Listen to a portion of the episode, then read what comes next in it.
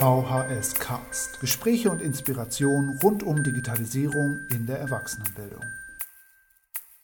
Hallo und herzlich willkommen zu einer neuen Folge vom VHS Cast. Heute mit Was macht eigentlich Stefan Rinke? Stefan, grüß dich. Hallo lieber Karl, grüß dich. Und alle anderen Hörenden natürlich auch. Stefan, du sitzt in Essen, bist da an der VHS pädagogischer Mitarbeiter für die Sprachen, bist auch da in der Stabsstelle Digitalisierung seit einigen Jahren tätig, pädagogischer Leiter. Du warst aber vorher Englischlehrer, habe ich das richtig verstanden? Nee, ich war Lehrer in England. Ah, noch besser. Ich habe hauptsächlich Deutsch unterrichtet, habe aber auch Engländern Englisch beigebracht wenn es nämlich in den Oberstufenkursen darum ging, linguistische Inhalte zu vermitteln, weil das ist meine eigentliche Ausbildung. Und du hast schon erzählt, in England hast du auch gesehen, dass die schon einige Jahre ähm, im Voraus sind, was Digitalisierung im Unterricht angeht. Und das ist immer noch so ein bisschen ein prägendes äh, Erlebnis für dich? Ja, äh, in jedem Fall. Das ist so ein bisschen so der Grund, ähm, warum ich glaube ich auch alles, was mit erweiterten Lernwelten, Unterstützung von Unterricht mit digitalen Medien und so weiter und so fort, ähm, ja so ein bisschen hier bei uns an die VS Essen gebracht habe, weil ich bin dann 2000, Ende 2004 wieder nach Deutschland ähm, gekommen und äh, habe festgestellt, dass in den gut acht Jahren, die ich nicht in Deutschland war, sich da wenig getan hatte und habe dann erstmal damit angefangen, sage ich mal, die Standards, die ich so Anfang der 2000er aus meiner Schulzeit in England äh, kannte, zu versuchen hier einzuführen. Viele davon sind in der Volkshochschullandschaft noch immer nicht selbstverständlich. Ähm, aber so ist das gekommen. Und dann ist es natürlich so, dass ich äh, damals der jüngste Kollege war und äh, du bist auch nicht so alt, Karl, du wirst das vielleicht ähnlich erlebt haben. Häufig denkt man dann, naja, der ist jung und äh, der macht das dann schon. Die sind ja damit groß geworden. Ne? Ich habe jetzt auch bewusst nicht Digital Native gesagt. du hast auch äh, nicht Moodle gesagt, ja, obwohl ich es habe mitschwingen hören. Ähm, wie sieht's denn sonst aus? Du bist in der Moodle-Szene extrem äh, aktiv. Das äh, sieht man, wenn man, wenn man dich ein bisschen auf äh, Social Media und auf Twitter verfolgt. Ähm, was sind denn deine anderen Hashtags? Äh, neben Moodle natürlich ELW im Allgemeinen. Ähm, Moodle ist letztendlich ein Werkzeug und so sehe ich das auch, aber es ist, gebe ich zu, eins meiner Lieblingswerkzeuge, weil es nämlich ein ganzer Werkzeugkasten ist und der ist schön gepflegt und äh, hochpoliert und da kann man gut mit arbeiten. Und ansonsten habe ich, würde ich sagen, noch das Hashtag Europe, weil ich überzeugter Europäer bin, unter anderem auch wegen dieses Auslandsaufenthaltes äh, in England der so leicht war, dass ich einfach zu einem Einwohnermeldeamt gehen konnte, sagen konnte, hallo, hier bin ich, ich arbeite jetzt hier und fertig war die Laube. Und dass gerade die Briten ähm, sowas wieder abschaffen wollen, tut mir äh, tief im Herzen weh. Also ich beschreibe das immer so ein bisschen, das ist so, als ob man von einer großen Liebe verlassen wird, dieses Votum, was da gelaufen ist. Dann lass uns mal sprechen über das, was dich jetzt gerade antreibt an der VHS Essen und was äh, ihr im Bereich Digitalisierung gerade macht und vorhabt. Für euch ist es ja auch ähm, das hundertste Jahr VHS Essen. Ihr feiert, wie viele andere Volkshochschulen in Deutschland, 100-jähriges und äh, ihr feiert das unter anderem mit einem Barcamp im Juli. Erzähl uns mal ein bisschen was darüber, was ihr da genau macht und äh, warum ihr euch dafür ein Barcamp entschieden habt. Die Entscheidung mit dem Barcamp, die kam von mir, weil mein Chef nämlich im Jahr 2015, äh, als er noch sehr, sehr neu bei uns war, äh, um die Ecke kam und hat gesagt, äh, wir, mal, wir werden 2019 100. Ähm, ich hätte ganz gerne, dass ihr mal überlegt, was ihr schon immer mal realisieren wolltet, was ihr machen wolltet, wo aber immer vielleicht das Geld gefehlt hat. Äh, dass ihr da mal aufschreibt, was ihr denn für Projekte machen wollt im Rahmen von 100 Jahre. Und da war so ein, so ein größeres Barcamp, äh, das war so eine Sache, da habe ich gesagt, da habe ich immer mal Lust zu gehabt, aber das komplett alleine zu stemmen, ohne dass man vielleicht mit dem Honorarvertrag mal ein paar Sachen abgeben kann, dass sich jemand um bestimmte Dinge kümmert in der Organisation, ähm, das kriegen wir nicht hin. Und ich wollte, dass das Barcamp halt auch so preiswert äh, wie möglich ähm, dann für die Teilnehmerinnen und Teilnehmer ist. Ja, und dann habe ich eine Kalkulation gemacht, von der ich gedacht habe, ach, im Leben kommt die nicht durch. Und da hat mein Chef mich sehr positiv überrascht. Er hat nämlich äh, über Stiftungsgelder eine so gute Finanzierung hinbekommen, dass das überhaupt gar kein Problem war. Und jetzt hatte ich das Ding an der Backe und muss es jetzt machen und freue mich wie Bolle darüber, dass wir das hinkriegen. ähm, zum 100. Geburtstag ein Barcamp zu machen, was eher nach vorne guckt. Ne? Zu so einem Jubiläum hat man ganz viele Veranstaltungen, die schauen zurück, was denn alles gewesen ist. Und ich habe ganz bewusst dieses Barcamp halt eben VHS.100 und dann diesen symbolisierten Pfeil, der nach rechts geht, sodass man sieht, auf dem Zeitstrahl geht das von den 100 in die Zukunft und nicht in die Vergangenheit. Und das ist am 4. und 5. Juli bei uns in Essen an der Volkshochschule. Man kann sich noch anmelden, es sind noch ein paar Plätze frei. Ähm, dadurch, dass wir einfach auch sehr viel Platz haben, kriegen wir noch alle Leute bestimmt unter, die sich anmelden möchten. Und da soll es halt eben darum gehen, wie es denn in der Zukunft aussehen kann, entweder in der ganz nahen, vielleicht auch in der nicht so ganz nahen. Dazu habe ich zwei wunderbare Keynote-Redner gewinnen können. Ähm, beide werden einen Migrationshintergrund für uns im Ruhrgebiet haben. Zum einen kommt der Thomas Strasser aus Wien, der ist Fremdsprachen- und Mediendidaktiker, kennt sich sehr, sehr gut aus, was so angeht, ähm, online unterstütztes Lernen, Blended Learning-Szenarien und, und hat sich auch schon auf einer Konferenz vom DVV, wo es um Digitalisierung in der Grundbildung äh, geht, mit einem wunderbaren Videobeitrag qualifiziert als hervorragender, unterhaltsamer Redner. Der wird da sein und der Jöran Mus-Mehrholz wird aus dem hohen Norden von Hamburg anreisen und ähm, wer den Namen noch nicht kennt, der Jöran ist quasi in Deutschland derjenige, der als OER-Guru dasteht. Also wenn es um Open Educational Resources in Deutschland gibt, dann ist das so der erste Name, der einen einfällt. Und die beiden werden da, die werden also die Keynotes an den beiden Tagen halten. Und nach den Keynotes wird es dann Barcamp-Session geben. Und da freue ich mich, dass ich jetzt schon berichten darf, dass wir einen Stream haben werden, wo das auch recht bekannte mittlerweile OER-Camp in kompakter Form bei uns auch nochmal Sessions anbietet, wo man also wirklich als Anfänger, der noch gar nichts mit OER, vielleicht den Begriff noch nicht mal kennt, äh, zu tun hatte, ähm, sich einarbeiten kann, eine richtig tolle Einführung kriegt, bis hin zum Einsatz von OER im Sprachunterricht. Gibt es da viele interessante Sessions. Dann wird es zu einigen Werkzeugen was geben. Und die Uni Duisburg-Essen unterstützt uns auch. Die haben einen Lehr Lehrgang, äh, Studiengang für Erwachsenenbildung und äh, im Rahmen eines Seminars, wo es um Entrepreneurship gibt, werden die Studierenden als Studienleistung eine Session bei uns moderieren. Also nicht alle gemeinsam eine, sondern es wird mehrere Sessions geben. Und äh, die machen da richtig coole Sachen, von App-Programmierung bis hin zu ganz neuen Online-Konzepten. Äh, überlegen die sich tolle Dinge und die werden sie dann bei uns vorstellen. Und ich glaube, das wird eine runde Sache. Ja, also das klingt auf jeden Fall total toll. Ja, auch vor dem Hintergrund, äh, dass ja so ein Barcamp davon lebt, dass ganz unterschiedliche Perspektiven zusammenkommen. Ja, und das äh, dadurch zu forcieren, dass man auch Kooperationspartner ranholt, wie jetzt zum Beispiel das OER-Camp. Äh, ganz großartig. Wer noch mehr äh, wissen möchte open, über Open Educational Resources, kann gerne ähm, einmal in den Show Notes gucken und natürlich unsere Folge vom VHS-Cast dazu hören. Ähm, Finde ich total toll, auch vor dem Hintergrund, äh, dass das OER-Camp in diesem Jahr nur einmal stattfindet. Also da wird es ja auch nicht jeder hinschaffen nach Lübeck. Ähm, großartig, dass ihr da einen Track ähm, im Camp in Essen habt. Also richtig, richtig cool. Das ist super. Und den Link äh, zu unserer Konferenzseite, der wird auch in den Notes dann zu finden sein, ist aber auch recht einfach vhs.link slash vhs100. Also das fesselt dich ja jetzt für dieses Jahr, was du aber vorher schon die ganzen Jahre gemacht hast und wofür man dich auch kennt, ist, äh, dass du ganz viele ähm, Fortbildungsangebote für die Kursleitung äh, in Essen äh, konzipierst und auch durchführst und es dir immer um möglichst wenig Aufwand, um möglichst Niedrigschwelligkeit geht. Ähm, das da bist du ja immer noch äh, dran, ja, ja. Den, äh, an den Leuten so und äh, gib uns doch da nochmal einen kurzen aktuellen Stand. Genau, seit ungefähr ja, 2007, 2008 bin ich da dran. Ähm, damals war es dann teilweise etwas schwieriger, weil es vielleicht ein paar coole Tools gab, aber unsere Ausrüstung oder Ausstattung an der VHS Essen so den Einsatz nicht immer einfach gemacht haben, insbesondere wenn es Werkzeuge waren, die man dann eher im Klassenraum äh, einsetzen möchte. Und weil natürlich äh, zu diesem Zeitpunkt ähm, die Smartphone-Abdeckung eher bei Null lag. Ich glaube, 2007 ist das iPhone ähm, an den Markt gegangen. da kann man sich vorstellen, da ging es dann eher um Werkzeuge, die man wirklich an einem Computer bedienen musste. Ähm, genau.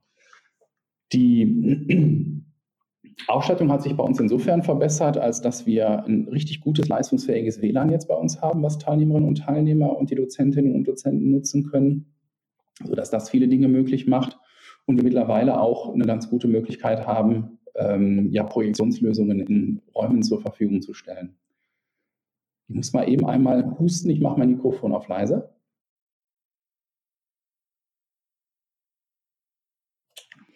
So, ähm, das heißt, da sind einfach viele, viele Möglichkeiten jetzt auf einmal da, die es früher nicht so gab. Aber die Fortbildungen, die fangen wirklich total kleinschwellig an. Also es gibt bei uns Stöpsel-Workshops, sage ich immer dazu. Also wie verbinde ich ein Gerät mit einem Beamer, wie verbinde ich ein Gerät mit dem Internet? Das macht man in der Regel jetzt nicht mehr mit Stöpseln, sondern kabellos dann über WLAN, ähm, damit also wirklich alle, die wollen, dann auch in die Lage versetzt werden, anders zu arbeiten. Und dann gibt es so ein paar äh, Standardwerkzeuge, Online-Werkzeuge, die ich ganz gerne einsetze. Und ich habe letzte Woche noch gesagt, ähm, ich gehe hier nicht weg, bevor nicht jeder wirklich weiß, was ein Etherpad ist. Und zwar hat das damit zu tun, dass ich das Etherpad einfach als eines der coolsten Werkzeuge überhaupt kenne, weil es so wahnsinnig einfach zu nutzen ist. Also ich brauche keine Nutzerzugänge anlegen, die Leute müssen sich keine Passwörter merken, ich muss mir keine Passwörter merken. Ich habe einfach die Möglichkeit, einen Link aufzurufen, habe da eine Textseite, die ich weiter bearbeiten kann oder die ich erst mit Text füllen kann. Und von Hause aus bin ich Sprachler, deswegen ist eine Textarbeit natürlich eh bei mir recht nah drin. Aber es ist schon so, dass überall da, wo es irgendwie möglich ist, auch ähm, ja, Mitschriften und Protokolle ich ganz gerne über so ein Etherpad machen lasse, weil dann können alle mithelfen. Und ja, ich habe letztens den Spruch äh, gehört, viele Hände, schnelles Ende. Und äh, das finde ich großartig, wenn man dann so ein Werkzeug hat, das das möglich macht. Ich kannte das nur auf Englisch. Auf Englisch heißt das many, many hands make light work. Das reimt sich noch nicht mal. Also insofern ist die deutsche Version viel schöner und eingängiger. Dann gibt es so Workshops für die Sprachler, zum Beispiel zu Quizlet, was so ein, so ein richtig cooles ähm, Wortschatzwerkzeug ist, wo aber auch Nichtsprachler durchaus was machen können. Also wer Karteikartenlernen kennt, der sollte sich Quizlet mal angucken. Das ist dann Karteikartenlernen auf Speed. Ähm, zu Kahoot sind die ähm, Fortbildungen regelmäßig sehr gut besucht. Ja, und Moodle-Fortbildung machen wir auch. Ne? Wir haben seit 2007 bei uns Moodle im Einsatz. Der komplette Schulabschlussbereich ist vermodelt. Und da gibt es immer wieder von Einsteigerseminaren bis dann wirklich so ins Eingemachte einfach Fortbildungsbedarf und das, das bauen wir und das kriegen wir hin. Und äh, die Dozentinnen und Dozenten nehmen es auch immer mehr an. Also das freut mich ja. Ne? Also bei dir wird das ähnlich gewesen sein, Karl, dass als man so losgelegt hat, dann hat man so den Ruf des Online-Spinners gehabt. Und mittlerweile ist man nachgefragter Online-Spinner. Das ist dann ganz nett. Ja, das ist schon äh, ganz spannend zu sehen und äh, geht natürlich auch äh, Hand in Hand mit, du hast es äh, eben ja schon angerissen, mit den Rahmenbedingungen vor Ort. Ja, zum einen äh, den Kollegen, Kolleginnen, die halt äh, das machen ja, und auch unterstützen, wie jetzt äh, von deiner Seite aus, aber natürlich auch mit äh, der technischen Ausstattung und äh, der sonstigen äh, räumlichen und baulichen äh, Gestaltung der, der Volkshochschulen und der Lernräume. Ähm, was geht denn da gerade bei euch? Reißt ihr alle Wände ein und macht nur noch offene äh, Lernareale, in denen man sich immer neu zusammenclustern kann? Was ist denn da so euer aktuelles Projekt? Ja, ich sag mal, wenn wir so wollten, wie, ja, andersrum, wenn wir so könnten, wie wir wollten, dann würde es bestimmt eine, eine, eine, eine Gruppe von äh, hauptamtlichen pädagogischen Mitarbeitenden geben, die das genauso gerne hätten. Aber es ist in der Tat so, ähm, bei den Ausstattungen, ne, wenn man jetzt darüber redet, Räume ähm, zu erweitern, Wände abzureißen und solche Dinge.